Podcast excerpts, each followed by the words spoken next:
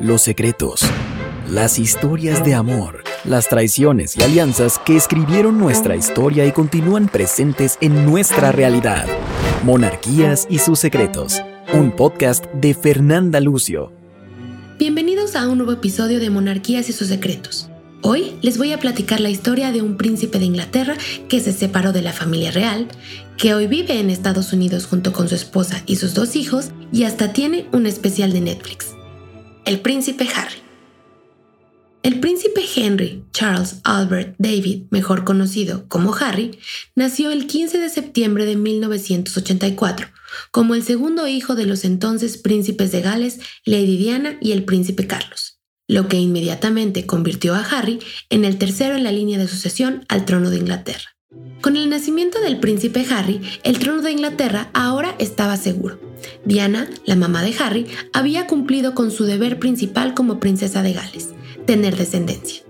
Y no solo había dado a luz al heredero principal, ahora también había dado a Inglaterra un plan B o un repuesto en caso de que el primer hijo no pudiera llegar a ser rey, lo cual en realidad era muy común hasta antes de la reina Elizabeth. Primero con el bisabuelo de la difunta reina, el rey Jorge V, que llegó al trono gracias a que su hermano mayor, el príncipe de Gales, murió de influenza.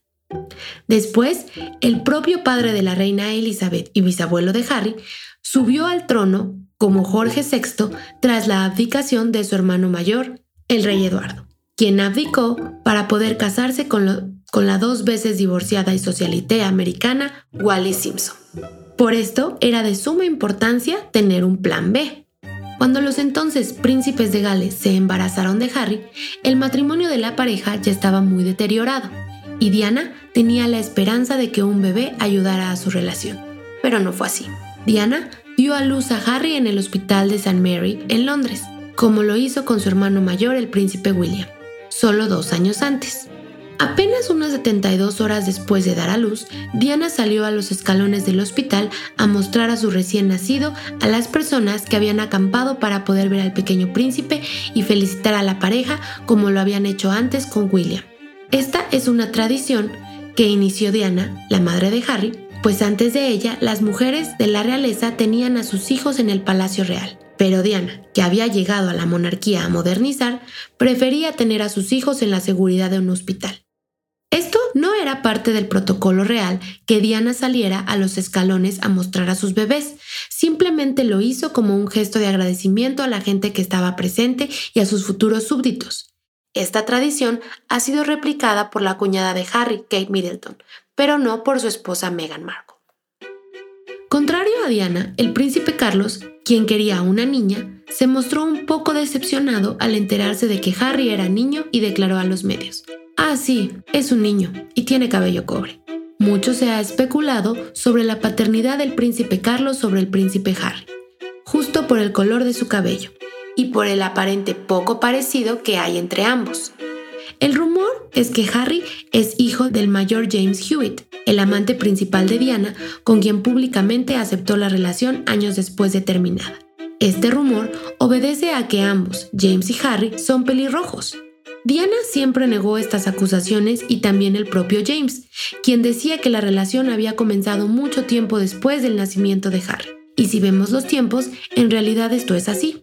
El cabello pelirrojo de Harry viene del lado de la familia de Diana, los Spencer, quienes se orgullecen de decir que Harry es el más parecido a ellos. De igual manera, si vemos fotos del ahora rey Carlos y Harry a la edad de 5 años, el parecido entre ellos es increíble. La realidad es que Carlos no dudaba que Harry fuera su hijo, ni mucho menos. Su falta de cariño durante el nacimiento de Harry se debía a los pleitos que tenía con Diana en ese momento sobre su amante Camila. Harry fue bautizado en la capilla de San Jorge en el castillo de Windsor, la misma iglesia donde años después se casaría. Desde muy pequeño, Harry tenía claro su lugar y sabía que su hermano era el futuro rey y que por lo tanto tenía preferencia en todo. Sin embargo, Diana se esforzaba porque Harry no se sintiera un segundón y trataba de dar a sus hijos la misma atención, e incluso intentaba compensar un poco la atención que la familia real le daba a William y no a Harry.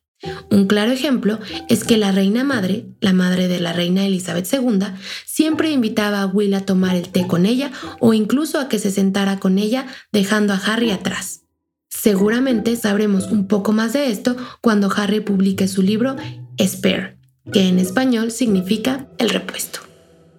Harry, como su hermano, estudió en la Academia de Eton, en donde fue sobresaliente en el polo y el rugby, pero no académicamente. Diana no estaba segura de enviar a Harry a Eton, no solo porque William había sufrido un poco en el proceso de adaptación, sino porque sabía que Harry no era el mejor académicamente y sabía que Eton era muy exigente. Harry en esto también se parecía a su madre, quien no era la mejor académicamente, pero brillaba por los deportes y su carisma. Harry definitivamente es más Spencer que Windsor.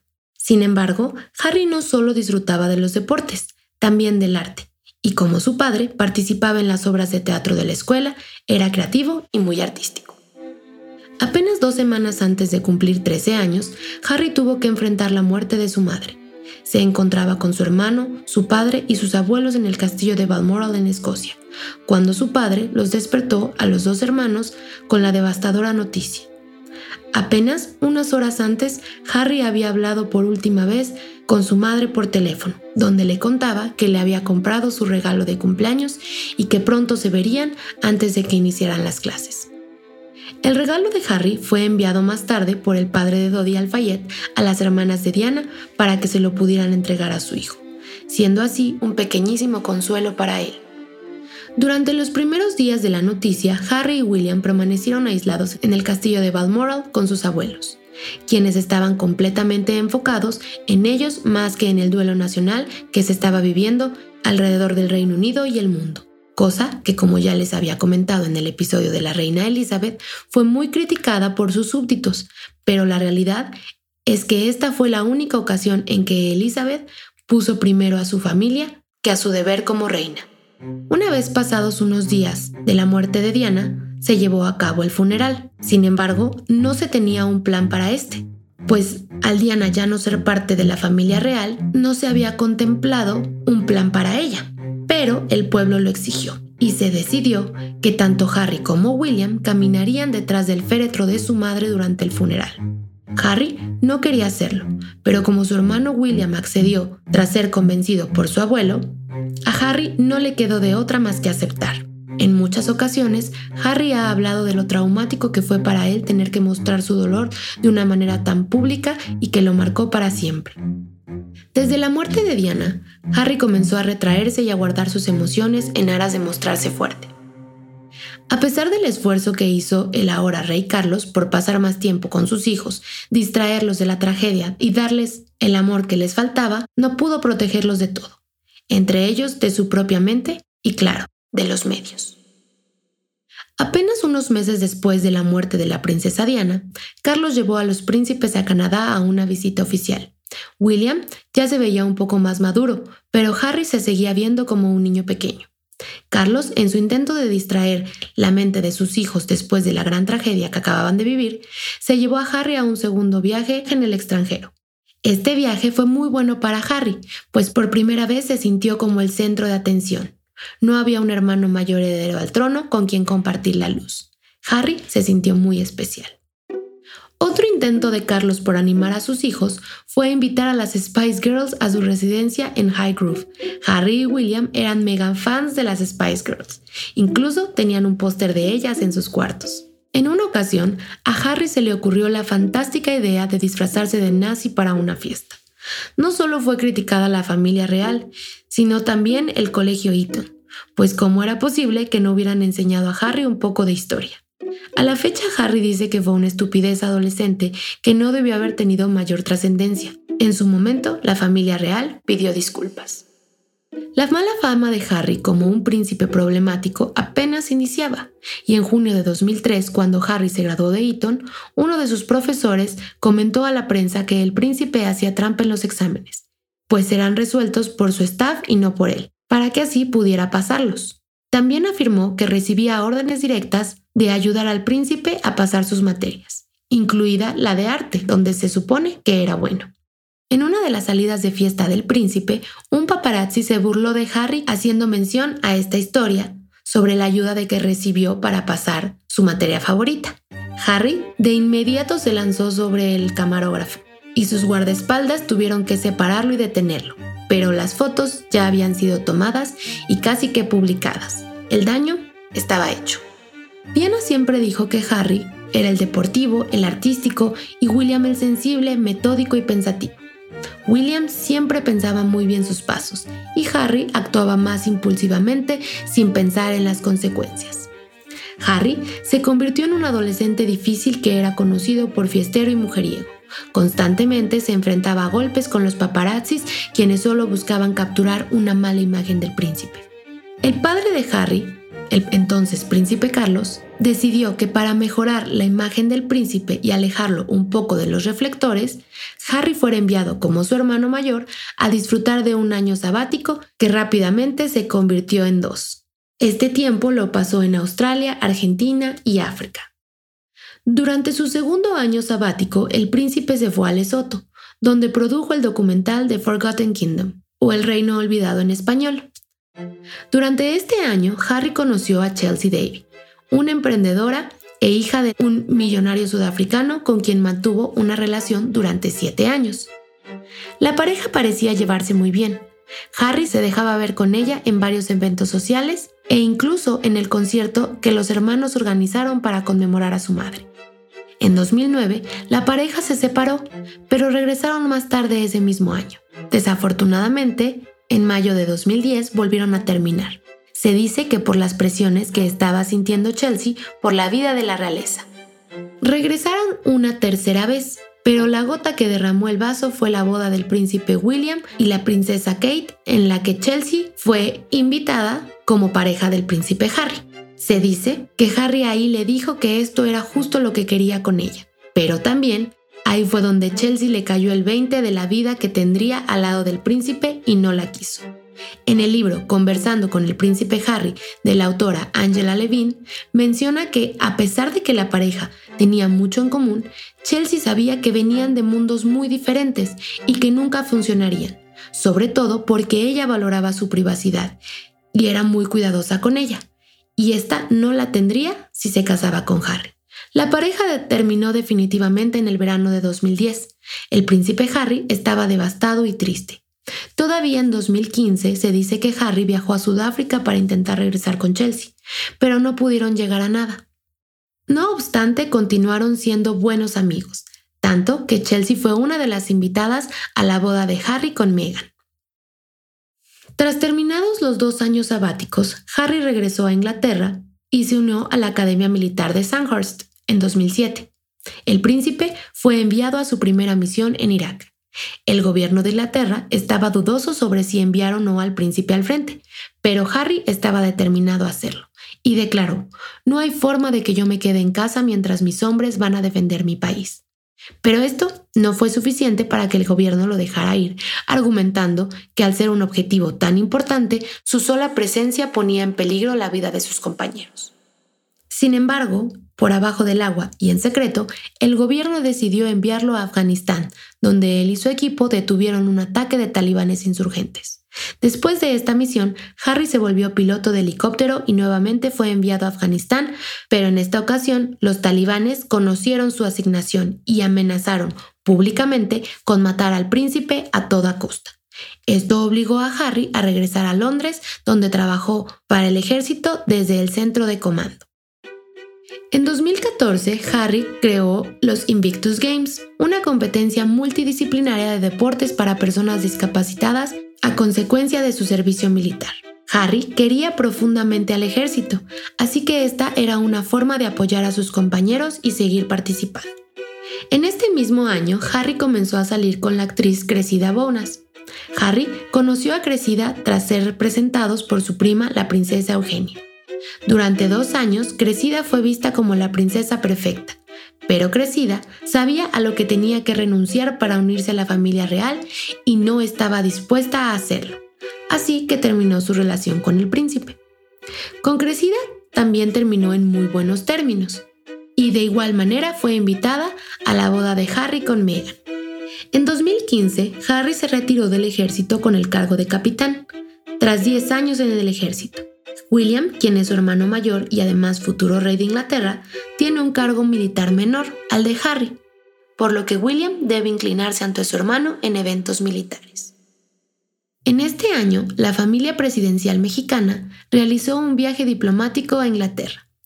El entonces presidente de México, Enrique Peña Nieto, viajó junto con su esposa, Angélica Rivera, y sus miles de hijos, incluyendo a Paulina Peña. Una vez ahí, visitaron el Palacio de Buckingham, donde conocieron a la reina y otros miembros de la familia real, incluyendo al príncipe Harry. Se dice que Harry quedó enamorado de los encantos de Pau Peña y siguió en contacto con ella, y que incluso la vino a visitar a México durante el grito de la independencia. Pero este es solo un rumor. En 2016, Harry fue el miembro de la familia real que más viajes realizó en nombre y representación de la reina. En 2017 debutó como Senior Royal o miembro de la familia real de tiempo completo en una cena de Estado acompañando a don Felipe y a doña Leticia, reyes de España.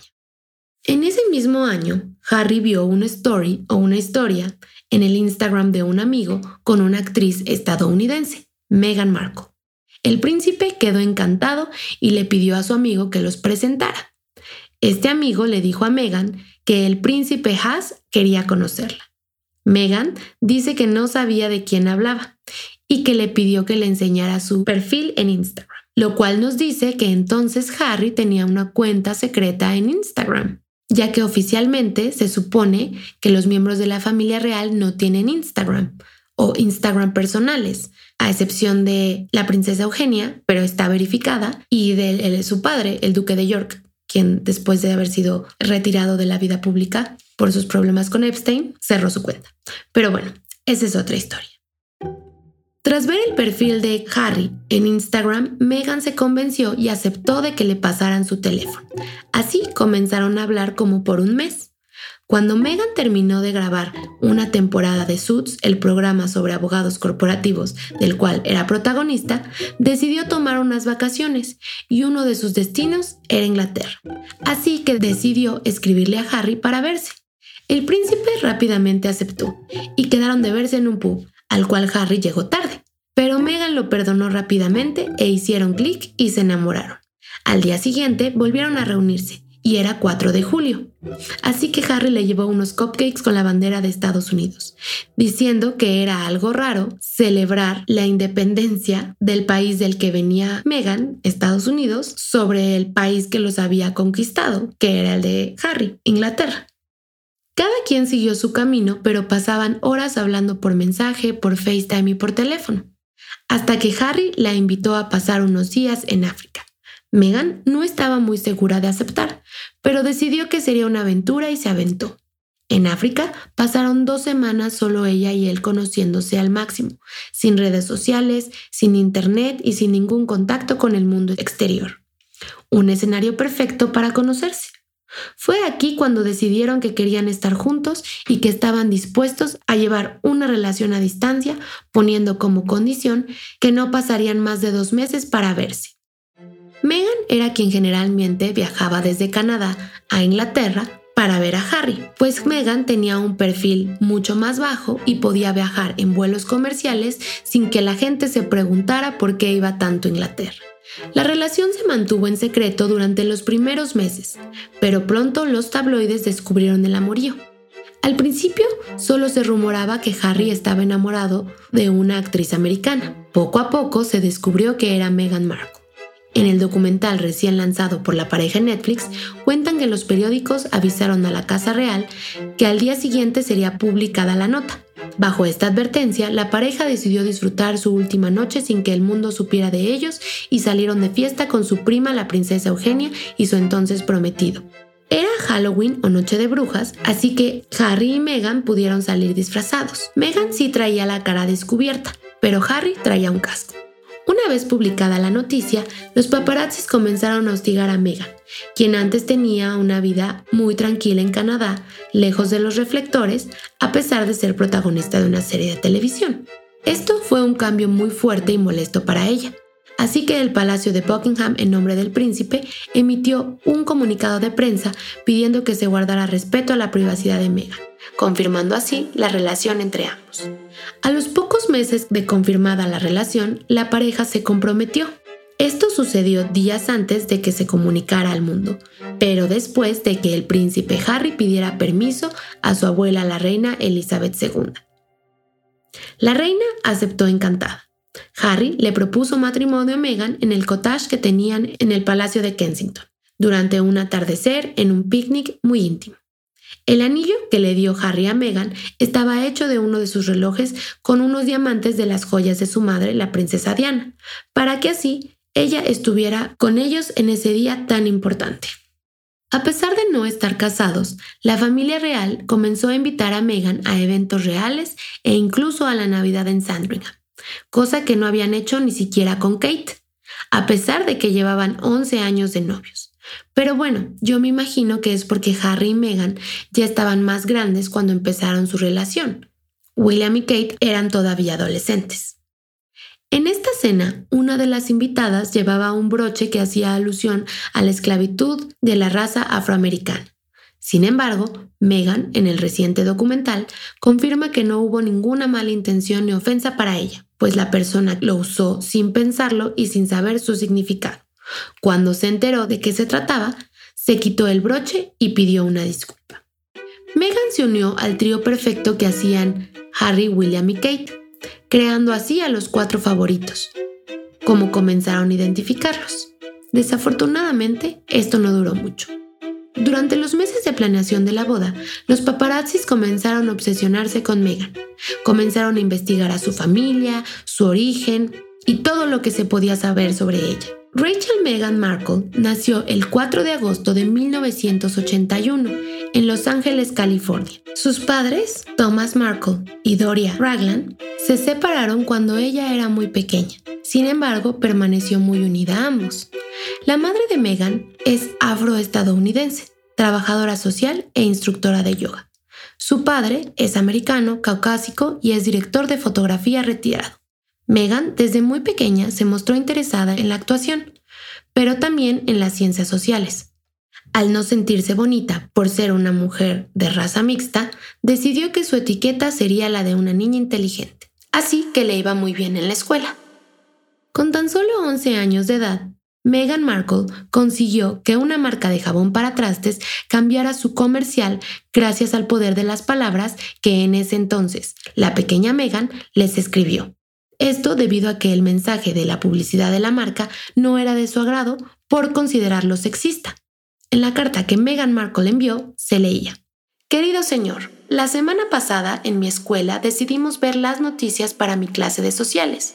Mientras cambiábamos los canales vimos un comercial para el nuevo líquido lavatrastes Ivory Clear. En el comercial dijeron que las mujeres luchaban contra la grasa, lo que significa que solo las mujeres lavan trastes. Los niños en mi clase empezaron a decir, ahí es donde pertenecen las mujeres, en la cocina. ¿Podrían cambiar su comercial dirigiéndose a todas las personas? La marca de jabón atendió la petición de la pequeña Megan, y aunque en las imágenes aún salían solo mujeres, la voz ya incluía a toda la gente para realizar esta actividad doméstica. Para la protagonista de Suits, este momento fue clave ya que fue el inicio de convertirse en una luchadora social. Megan estudió teatro y relaciones internacionales en la Universidad de Northwestern Illinois. Esta carrera le dio la posibilidad de emprender muchos viajes, ya que para poder concluir sus estudios y obtener la titulación debió hacer pasantías, siendo una de ellas un viaje a Buenos Aires, Argentina, durante varios meses. Meghan Markle estuvo de pasante en la Embajada de Estados Unidos en Argentina, donde estuvo trabajando en el área de comunicación y si bien su estadía fue breve ya que solo estuvo seis meses, en una entrevista para el programa The Late Late Show afirmó que habla un poco de español y que el idioma argentino era muy parecido al italiano. También en una entrevista para la revista Vogue, la duquesa recordó que Argentina pasaba por una crisis económica y que su secretario Paul O'Neill estaba allí. En ese entonces tenía 20 años y estaba convencida de que haría una carrera política. Sin embargo, al regresar de su país natal, Megan siguió con el camino de la actuación. Incluso sostuvo que su estadía en Argentina fue muy importante para el desempeño de su personaje de Rachel Zane en la serie de Suits. En 2011 fue cuando consiguió su papel en esta serie, como la abogada Rachel Zane, quien también era una abogada de raza mixta. En este papel estuvo trabajando por siete años, hasta que se casó con el príncipe Harry. La serie tuvo mucho éxito y era conocida por muchos en Estados Unidos, pero no mundialmente, ya que el programa solo se transmitía en la televisión de Estados Unidos y hasta después se comenzó a transmitir en Netflix. Toda esta información no era suficiente para la prensa británica, así que comenzaron a investigar a los amigos y familia cercana de Meghan. La mayoría se mantuvo leal a Meghan y siguieron la instrucción de no hablar con la prensa, ni para decir cosas buenas ni para decir cosas malas, excepto por su padre Thomas Markle y su media hermana Samantha Markle. Los paparazzis pagaron al papá de Meghan para que posara para algunas fotos donde se le veía investigando sobre la familia real e Inglaterra. Cuando se descubrió la noticia, dejó muy mal parada a Meghan, pintándola como una oportunista. Meghan y Harry de inmediato se pusieron en contacto con el papá de Meghan, pero este se negó a comunicarse con ellos y comenzó a dar entrevistas sobre que Meghan ya no le hablaba y que era una mala hija y que incluso no lo había invitado a su boda. Esto era completamente falso, pues el papá de Megan incluso la iba a llevar al altar y tenía muy buena comunicación con ella hasta que aparecieron estas fotos. Quizás el papá de Megan se sintió avergonzado por las fotos y no sabía cómo enfrentar a su hija y prefirió dejar que la bola de nieve creciera y creciera y creciera hasta un punto en que fue imposible detenerla. Y seguramente también fue manipulado por los medios y nadie lo orientó. Por otra parte, su media hermana, Samantha Markle, comenzó a dar entrevistas sobre que Meghan no le hablaba desde que se unió a la familia real y cómo no apoyaba a su padre, lo cual, según el reciente documental de Harry y Meghan, es completamente falso, ya que Meghan no se hablaba con su media hermana desde mucho tiempo antes. Incluso en el documental nos platican de la buena relación que Meghan tenía con su sobrina, es decir, la hija de su media hermana Samantha Markle quien tampoco ya le hablaba a su mamá por ser una persona muy difícil de tratar. Por recomendación del Palacio de Buckingham, Meghan Markle no pudo invitar a su sobrina a la boda, pues le dijeron que se vería muy mal no invitar a la media hermana chismosa y sí a la hija, y que no iba a tener mucho sentido para la prensa y el Palacio de Buckingham no quería dar explicaciones. Desafortunadamente, estos no fueron los únicos ataques que recibió Meghan Markle, pues comenzó a ser discriminada por su color de piel, por ser hija de una pareja interracial y en consecuencia por ser ella mestiza. La gente comenzó a opinar sobre cómo una mujer afroamericana podía formar parte de una de las instituciones más antiguas del mundo.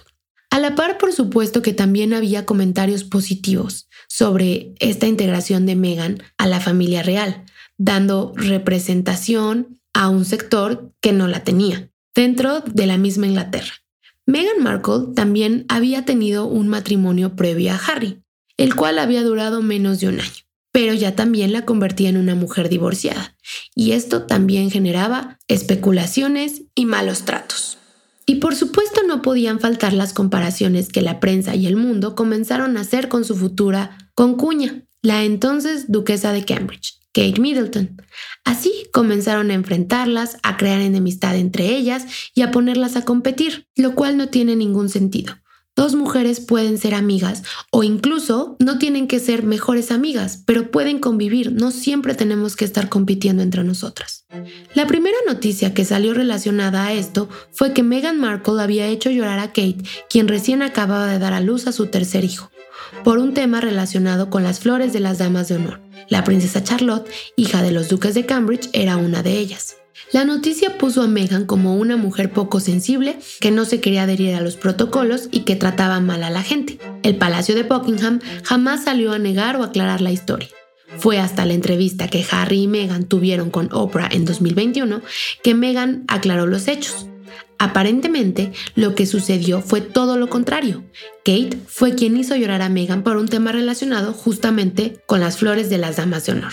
Sin embargo, Meghan comentó que Kate se disculpó con ella y lo dejaron ir. Pero lo que a Meghan le molestaba es que en el momento el Palacio de Buckingham no hiciera nada para proteger su imagen y que si la historia que llegó a los periódicos hubiera sido real y que Kate hubiera quedado como la mala, el palacio de inmediato hubiera salido a defenderla.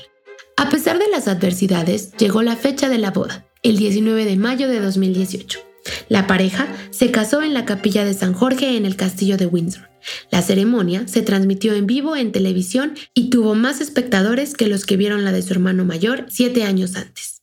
Meghan utilizó un vestido blanco de Claire White Keller, que no había sido revelado hasta el momento de la boda.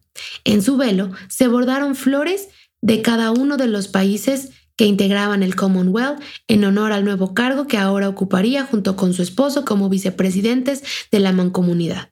La reina le prestó a Meghan una tiara de diamantes que antes había pertenecido a la reina consorte María de Teck, abuela de la reina. Una joya elaborada en 1932 y que apenas había sido vista en actos públicos. Compuesta de platino, diamantes y brillantes, se estima que esta espectacular joya puede alcanzar los 2 millones de libras. Por su parte, Harry utilizó su viejo uniforme de levita de los Blues and Royals, el cuerpo de caballería liderado por la mismísima reina Elizabeth II. Y William, quien fue su best man, acudió también con el atuendo de su hermano. La reina otorgó una dispensa especial para que Harry, retirado del ejército, pudiera vestir el uniforme más cercano a su corazón, el de los Blue Royals con los que sirvió en sus misiones. La ceremonia dio inicio a las 12 del día Meghan Markle entró a la capilla sola y a la mitad del camino se unió a la hora rey Carlos para que le entregara con Harry. Meghan Markle comentó que después de que su padre tuvo problemas de salud y dejó de contestarles, y en consecuencia no asistiría a la boda, pidió al entonces príncipe Carlos que le entregara, y él aceptó feliz. Pero esta no fue la única participación que tuvo el ahora rey en la boda de Harry. También ayudó a la pareja a encontrar un coro gospel que cantara durante la ceremonia en homenaje a las raíces afroamericanas de Meghan Markle. Tras la celebración de su matrimonio, la reina Elizabeth otorgó a Harry y a Meghan los títulos de duques de Sussex, título que al día de hoy conservan a pesar de su separación de la familia real. A la boda del año no solo fueron invitados de la realeza británica, también estuvieron presentes artistas como Oprah, George Clooney, su esposa, Priyanka Chopra y los compañeros de Meghan en Suits, así como deportistas como Serena Williams y David Beckham. Afortunadamente, a esta boda yo también pude acudir y fue una experiencia inolvidable.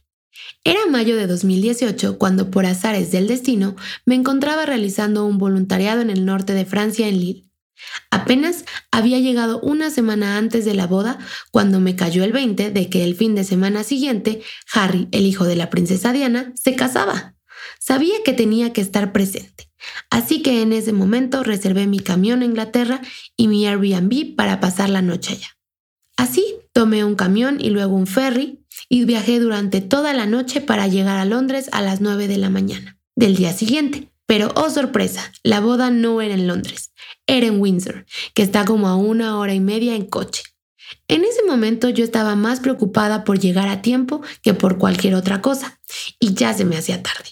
Así que se me hizo fácil tomar un Uber que me cobró como mil pesos, pero yo dije, no importa, tengo que llegar. Ya una vez en Windsor, ahora tenía que llegar al castillo, pero claramente había miles de personas, así que el Uber me dejó como por la orillita y tuve que caminar. Toda la gente estaba fuera de sus casas celebrando con barbecues, tomando cerveza, con las banderas de Inglaterra y Estados Unidos, celebrando así la unión entre dos naciones, con imágenes de Harry y Meghan, con máscaras de ellos. Todos estaban muy emocionados y celebraban que ahora los afroamericanos tendrían una representación en la familia real. Yo iba sorprendida. Así comencé a acercarme al camino por donde pasarían Harry y Meghan en su carruaje. Mientras iba caminando había varios espacios, varios jardines en donde había pantallas gigantes donde se estaba transmitiendo la boda en tiempo real. Pero yo quería llegar a donde Harry y Meghan pasarían en su carruaje. Pero obvio, ya no había espacio. Yo quería llorar. Incluso recuerdo que le marqué a mi prima desesperada diciendo como no sé qué vine a hacer aquí, fue un error, no voy a llegar, no voy a ver nada. Y ella me dijo, Fer, ya estás ahí, tú puedes. Si alguien puede lograr esto, eres tú. Pídele a nuestra abuela, que ya está en el cielo, que te guíe por dónde meterte y que te acompañe. Contexto, mi abuela fue quien a mí y a mi prima nos enseñó la monarquía y además años antes había visto con ella la boda de William y Kate. Así que mi abuela es muy importante para nosotros.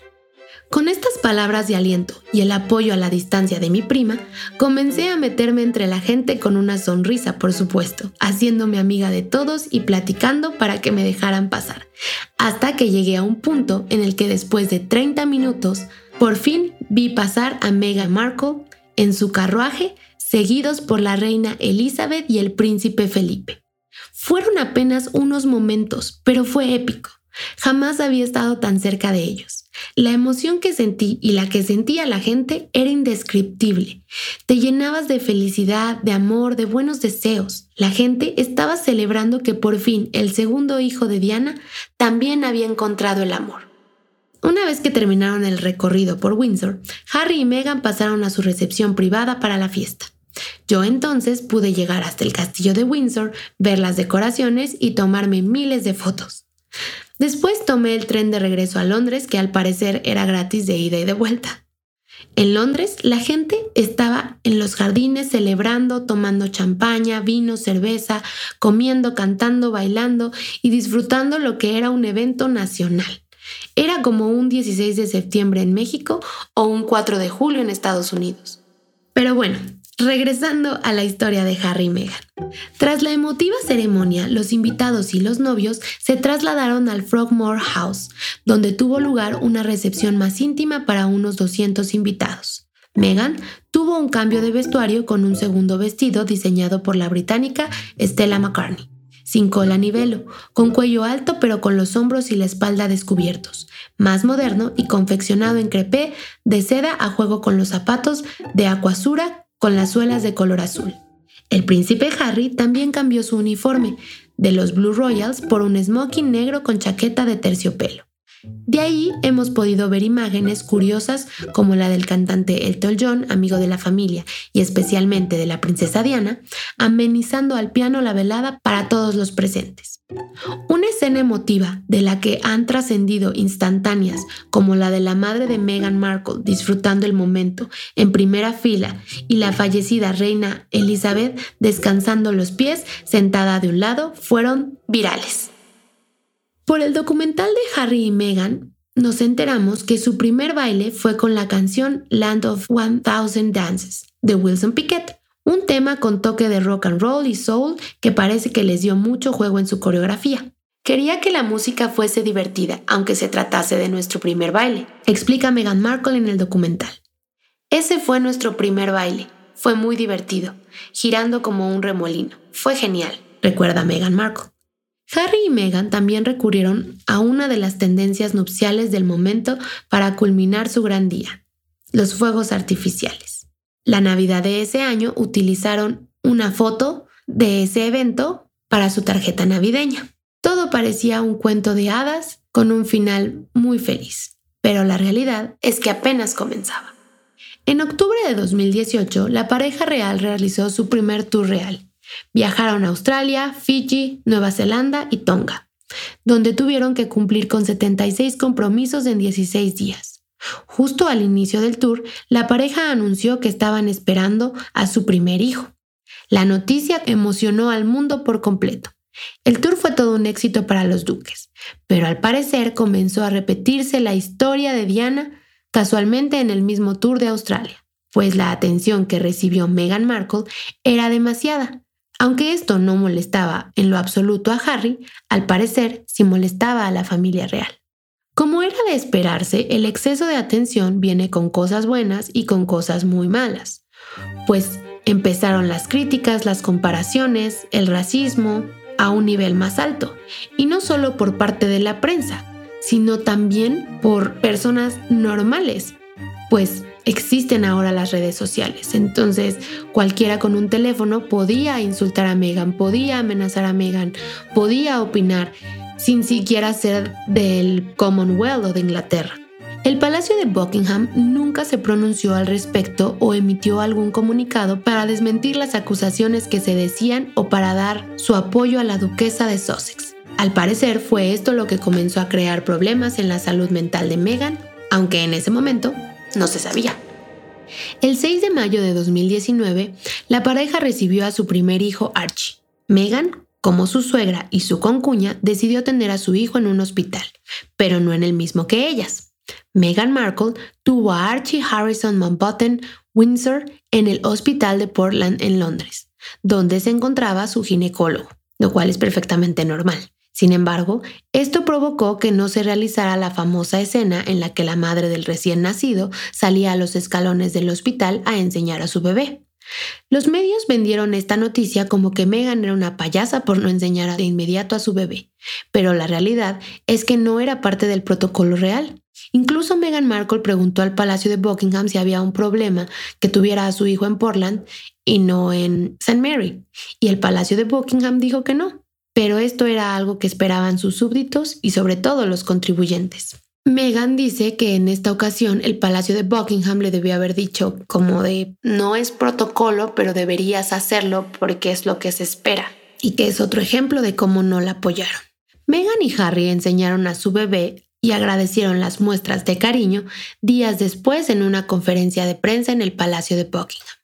Archie no obtuvo el título de príncipe porque de acuerdo a la ley no le correspondía ya que los títulos de príncipe o princesa solo los obtienen los hijos y nietos del monarca, y únicamente se extiende a los hijos del primogénito del heredero al trono, es decir, a los hijos de William.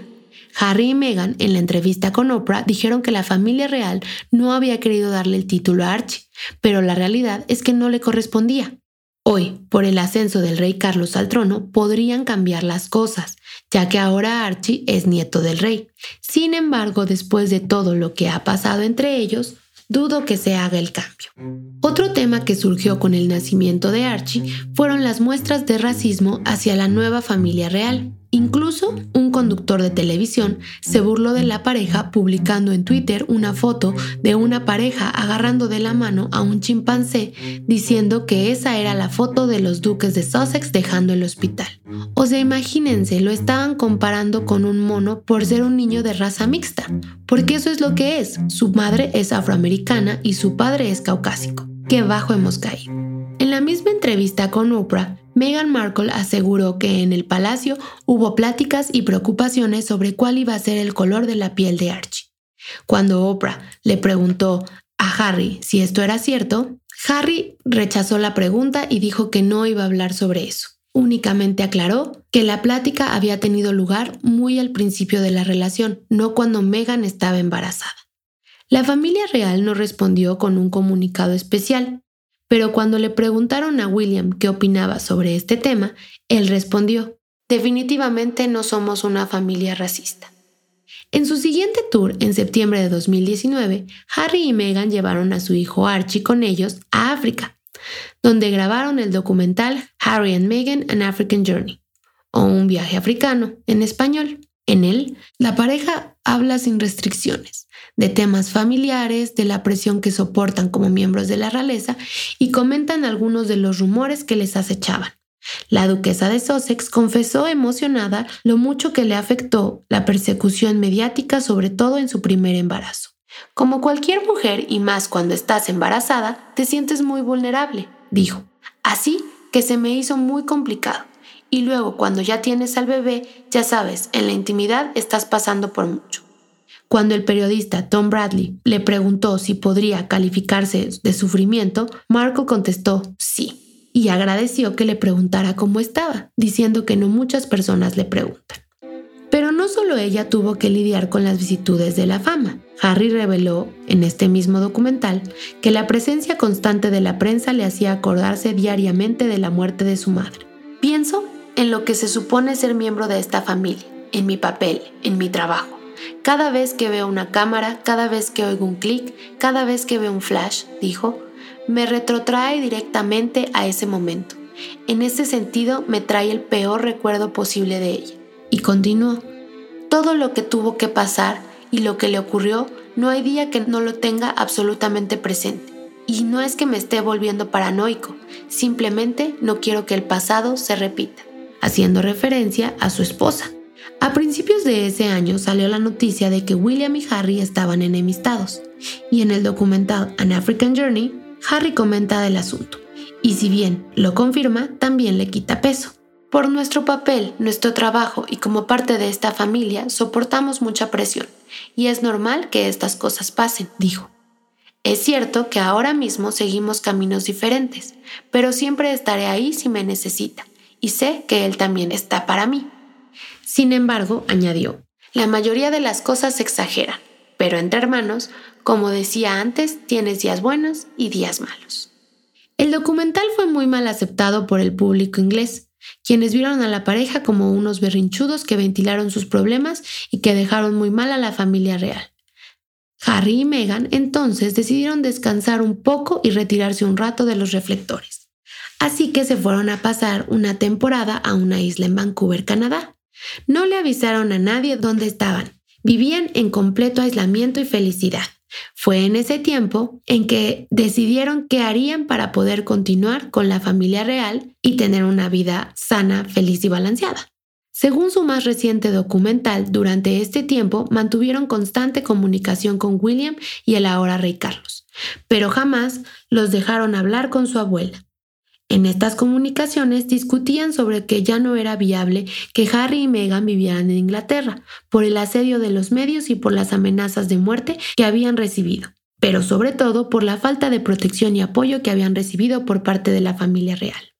Desafortunadamente nunca llegaban a un acuerdo y la información siempre se filtraba a los medios. Y como bien dice Harry, cuando algo se vuelve de opinión pública ya no se puede considerar, pues siempre vas a quedar mal con alguien. Tras no llegar a un acuerdo, en enero del 2020, Harry y Meghan comunicaron vía Instagram que estarían dejando de ser senior royals o miembros de la realeza de tiempo completo y buscarían ser económicamente independientes mientras continuaban apoyando a la reina, dividiendo su tiempo entre Inglaterra y América del Norte. En cierto modo, el comunicado sí tomó por sorpresa al resto de la familia real, quienes les habían dado largas a Harry y a Meghan y no esperaban que actuaran sin el consentimiento o visto bueno de la firma. Después de esta noticia, Harry y Meghan intentaron reunirse con la reina y con el entonces príncipe Carlos y príncipe William, pero nadie los recibió. Meghan tuvo que regresar a Canadá porque quería regresar con Archie, y solo hasta entonces la familia real recibió a Harry. Se decía que Meghan se unió por vía Zoom, pero no fue así. La prensa vendió la partida de Meghan como que ella no se dignó a sentarse con ellos, pero la realidad es que ni siquiera fue invitada. Harry cuenta que en esta reunión su hermano William le gritó hasta de lo que se iba a morir, mientras que su padre lo apoyaba y su abuela solo se quedaba viendo la escena sin hacer nada. El acuerdo al que llegaron los duques con la firma fue que no había puntos medios, que eras o no eras parte, así que por lo tanto ya no eran más miembros activos de la familia real, lo cual implicaba la pérdida del título de Su Alteza Real y que dejaran de percibir fondos públicos del presupuesto soberano que distribuía la reina Elizabeth II. Así los apartaron de los compromisos reales, incluidos actos militares, y también dejaron de representar a la monarca. A pesar de eso, la pareja se supone iba a seguir recibiendo apoyo por parte de su padre, el entonces príncipe Carlos. Pero según Harry, en la entrevista con Oprah, nunca recibieron ningún apoyo. De igual manera, conservaron sus títulos de duques de Sussex. En el comunicado por parte de la reina, tras la salida de Harry y Meghan, se lee lo siguiente. Harry, Meghan y Archie siempre serán muy amados miembros de mi familia. Reconozco los retos que tuvieron que enfrentar como resultado del escrutinio que han sufrido estos últimos dos años y apoyo su decisión de formar una vida independiente. Harry regresó a Canadá, pero ahora su ubicación ya había sido descubierta. Los Sussex temían por su seguridad, ya que esta era proporcionada anteriormente por el Palacio de Buckingham, pero ahora había sido retirada tras la separación, y no le habían dado un tiempo a Harry ni de buscar otra. Al mismo tiempo, el mundo se seguía moviendo y comenzaba a surgir un virus llamado coronavirus o COVID-19. Las calles comenzaron a vaciarse y los hospitales a llenarse. La gente se guardaba en sus casas y las fronteras comenzaron a cerrarse.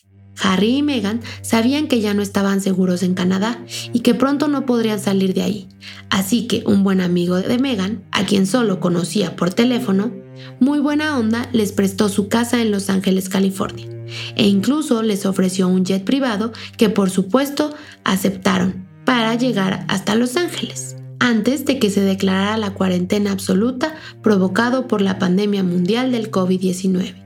Fue aquí donde pasaron los primeros meses de la cuarentena sin que ni siquiera la familia de Harry supieran dónde estaban. Todo parecía estar en calma. Al parecer no le decían a la familia de Harry porque de algún modo u otro cuando les contaban se filtraba la información y los descubrían.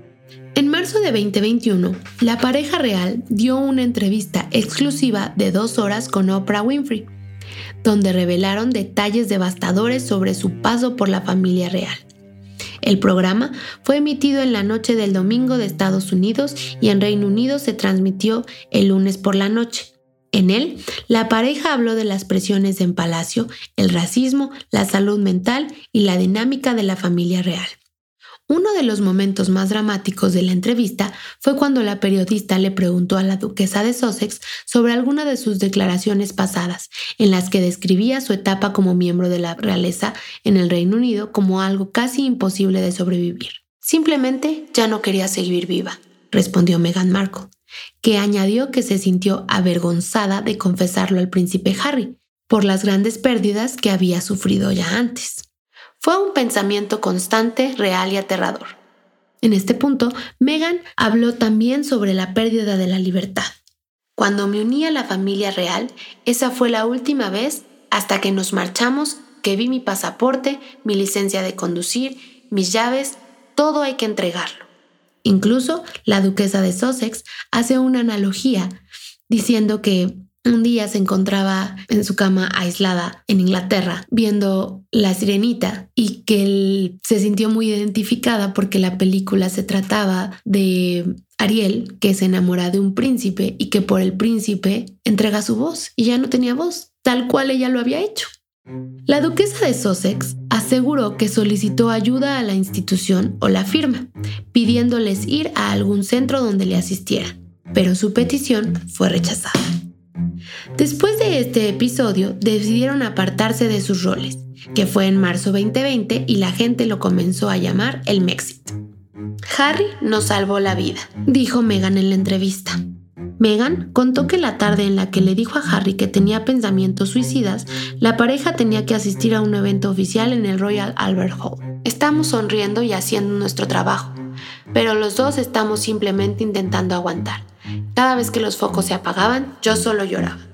Otros temas que comentaron en la entrevista fue que el entonces príncipe Carlos y padre de Harry no les daba ningún tipo de apoyo económico, como dijo que lo iba a hacer, y que además dejó de contestar sus llamadas. Harry aseguró que vivían únicamente del dinero que Diana les había proporcionado, razón por la cual buscaron acuerdos para hacer proyectos con las plataformas Netflix y Spotify. En esta misma entrevista, Megan ya estaba embarazada y en ella anunciaron que sería una niña. También contaron sobre una boda secreta que se supone se realizó días antes de la boda que todos vimos. Sin embargo, esto se ha desmentido. Si bien sí se realizó un ritual, no se casaron, pues porque las bodas en Inglaterra y sobre todo las de la familia real son solemnes, es decir, que necesitan una serie de ritos o actos para que sean válidas y la ceremonia, la pequeña ceremonia que ellos realizaron en privado no constituía legalmente ni bajo las normas de la religión de Inglaterra, no constituía un matrimonio. La familia real emitió un comunicado en el que solo dijeron que lamentaban mucho la experiencia que habían tenido los duques y que iban a tomar acciones para investigar el bullying que le hacían a la duquesa, y no volvieron a tocar más el asunto. En abril de 2021, apenas un mes después de la entrevista, falleció el príncipe Felipe, duque de Edimburgo y abuelo del príncipe Harry. Harry viajó inmediatamente a Londres sin Meghan, ya que Meghan se encontraba a pocos meses de dar a luz. En el funeral se pudo ver a Harry hablando con William y Kate de una manera muy amigable. Harry permaneció ahí durante el funeral e inmediatamente se regresó a Estados Unidos. El 4 de junio de 2021, la pareja recibió a su segunda hija, a quien llamaron Lilibet Diana Monbotton Windsor, en honor al apodo de cariño de la reina Elizabeth II y por supuesto a la madre de Harry. Desde la separación de Harry y Meghan de la familia real, o como todos lo conocen, el Mexit, la pareja no tiene una cuenta oficial en ninguna red social, Así que sus anuncios se realizan en las cuentas de amigos o empresas con las que trabajan. Muchos los critican por seguir compartiendo parte de su vida en redes sociales cuando se supone que buscaban más privacidad. Sin embargo, yo considero que una cosa es estar obligado a compartir tu vida porque vives de los impuestos y otra es elegir cómo, cuándo y qué compartir. Y eso es lo que ellos están haciendo. Están decidiendo qué sí van a compartir y qué se reservan en lo privado. En junio de 2022, la reina Elizabeth II celebró su jubileo de platino, celebrando 70 años en el trono, para lo cual se realizaron eventos especiales, conciertos, misas de acción de gracias y desfiles. Los duques de Sussex fueron invitados, pero no participaron activamente en los eventos. En agosto de 2022, Meghan lanzó su podcast Archetypes o Arquetipos en colaboración con Spotify.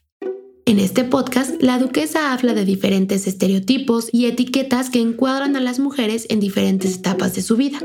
Realiza entrevistas a personajes como Mariah Carey, Serena Williams, Mindy Kaling, Paris Hilton, Sophie Trudeau, la esposa del primer ministro de Canadá, entre otras. A lo largo de su primera temporada ha ido revelando algunos de los sucesos que vivió durante su participación como miembro de la familia real. Cuenta que en una ocasión en el tour en África, la cuna de Archie se incendió, sin Archie, claramente, pero igual fue muy preocupante. Y cuenta que el staff del palacio no le permitió regresar a ver qué había pasado. Únicamente le comunicaron que todo estaba bien. Y los mandaron a otro evento como si nada, o como si no tuviera tanta importancia. Otro tema del que habla es sobre su color de piel y cómo antes no tenía tanta importancia para ella, pero desde que se unió a la familia real se volvió un tema y en ocasiones hasta un problema. La verdad es un podcast bastante bueno que les recomiendo. Apenas un mes después de lanzado el podcast de Meghan, el 8 de septiembre de 2022, falleció la reina Elizabeth II en su castillo de Balmoral en Escocia tras 70 años de reinado y 96 años de edad. El mundo se detuvo por un momento. Cuando la noticia del estado delicado de salud de la reina se dio a conocer, Harry y Meghan se encontraban en Alemania por los Invictus Games. Harry viajó inmediatamente a Escocia, pero cuando llegó ya era muy tarde. Su abuela ya había fallecido.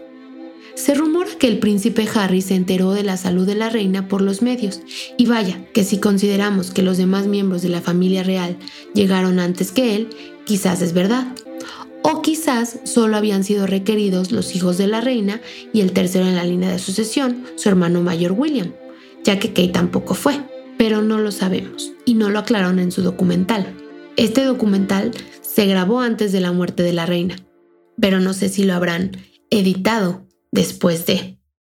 El ahora rey Carlos había invitado a Harry y a Meghan a hospedarse con la reina en el castillo de Balmoral durante su paso por el Reino Unido durante dos noches, pero la pareja rechazó la invitación y se quedaron en Londres. Me imagino que deben de estar un poco arrepentidos de no haber aceptado la invitación. Harry y Meghan participaron en todos los eventos del funeral. Harry caminó detrás del ataúd de su abuela como lo había hecho años atrás en el funeral de su madre. También realizó la vigilia de silencio alrededor del el ataúd de su abuela junto con sus primos. Carlos, el padre de Harry, automáticamente se volvió rey del Reino Unido, como Carlos III, junto con su esposa Camila, la ahora reina consorte.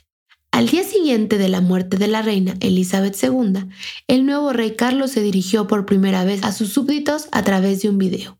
En este despidió a su madre con mucho cariño y prometió continuar su legado.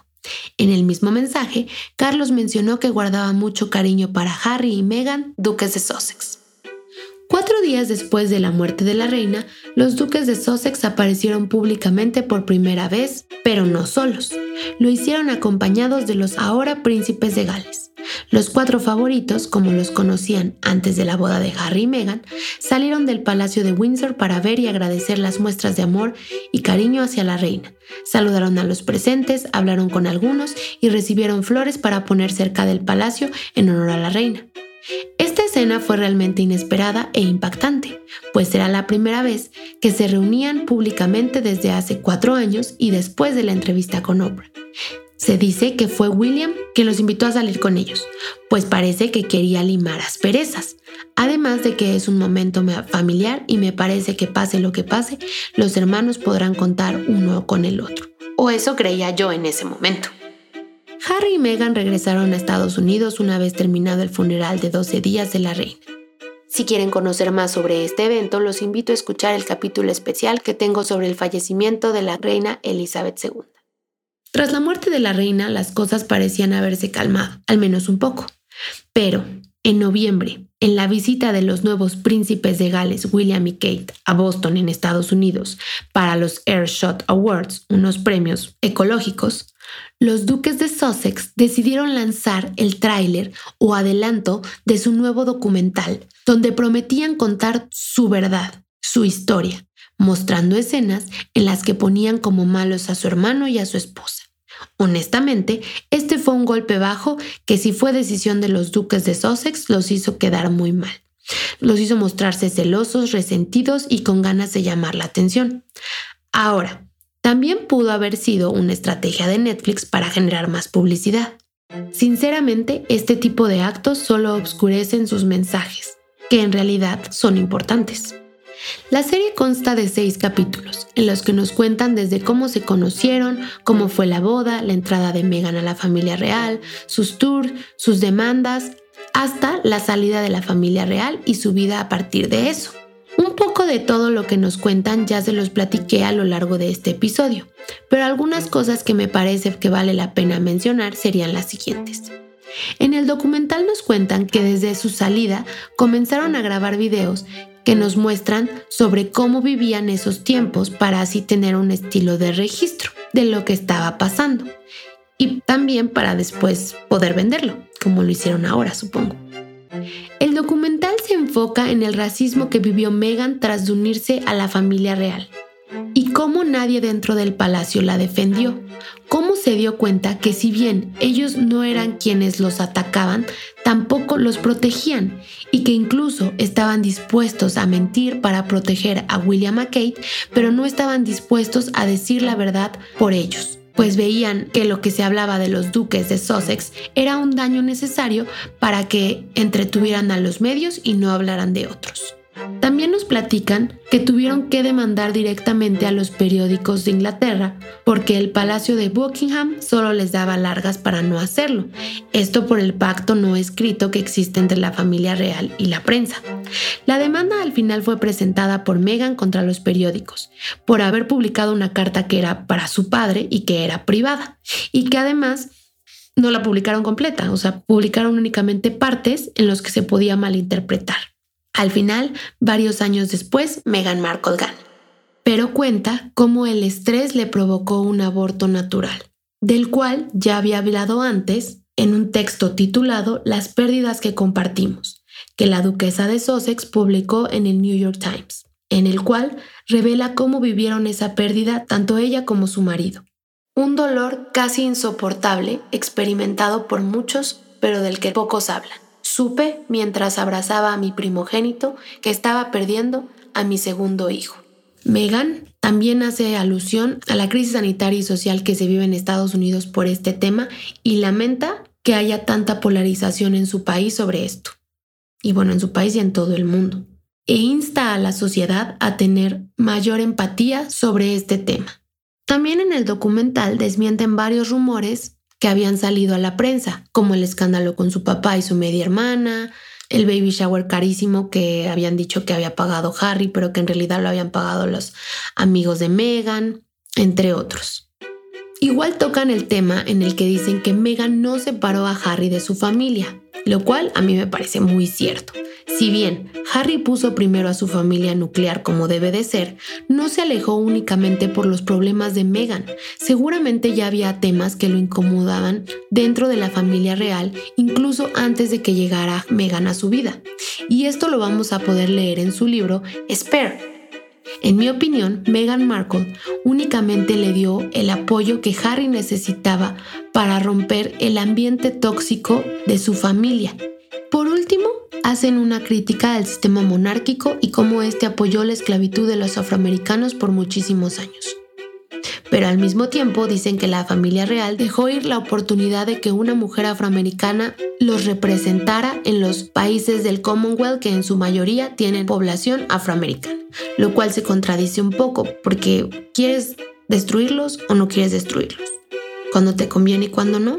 Creo que esa parte, si bien es cierta, pero creo que se desvía un poco en querer atacar a la monarquía como institución, ya no a la familia. Sinceramente, el tema de la salud mental y el racismo es el mensaje que yo creo más importante dentro de este documental. Sin embargo, por la forma en que lo comparten y lo difunden, a veces se pierde y parece que solo lo hacen por dinero. De ahí en fuera no dijeron nada nuevo en este documental, nada que no nos hubieran contado ya en la entrevista con Oprah aunque también nos muestran una parte feliz de ellos, que quizás les hacía falta mostrar para salir de su papel de víctimas. Yo espero que esta sea la última vez que escuchamos de los duques de Sussex por temas relacionados a la monarquía, que hayan sanado lo suficiente y que puedan seguir con su vida pública o privada con los proyectos que ellos decidan, sin ser juzgados y siendo respetados. ¿O ustedes qué opinan? ¿Creen que Harry y Meghan hicieron bien al salirse de la familia real? ¿Creen que las acciones que han tomado tras su salida han sido buenas o malas? ¿Se ponen ustedes a veces en el lugar de Harry y Meghan con este tema de familiar? ¿Les ha pasado? ¿Se imaginaron que todo esto iba a pasar cuando los vimos casarse en ese mayo de 2018? Yo, honestamente, no. Y menos estando en Windsor ese día. Cuéntenme, ¿qué les pareció mi aventura el día de la boda? ¿Ustedes han estado en alguna? ¿Desde dónde han visto las bodas de los hijos de Diana? Todo esto me lo pueden platicar en mi Instagram Monarquías y sus secretos. Aprovecho también para agradecerles a todos los que me compartieron su rap top en Spotify, siendo el número uno de sus podcasts más escuchados o en el top 5. Hoy ya somos más de 10.000 seguidores y 400.000 escuchas. Gracias por compartir conmigo este año y por escucharme. Los espero en el siguiente episodio de Monarquías y sus secretos. Adiós.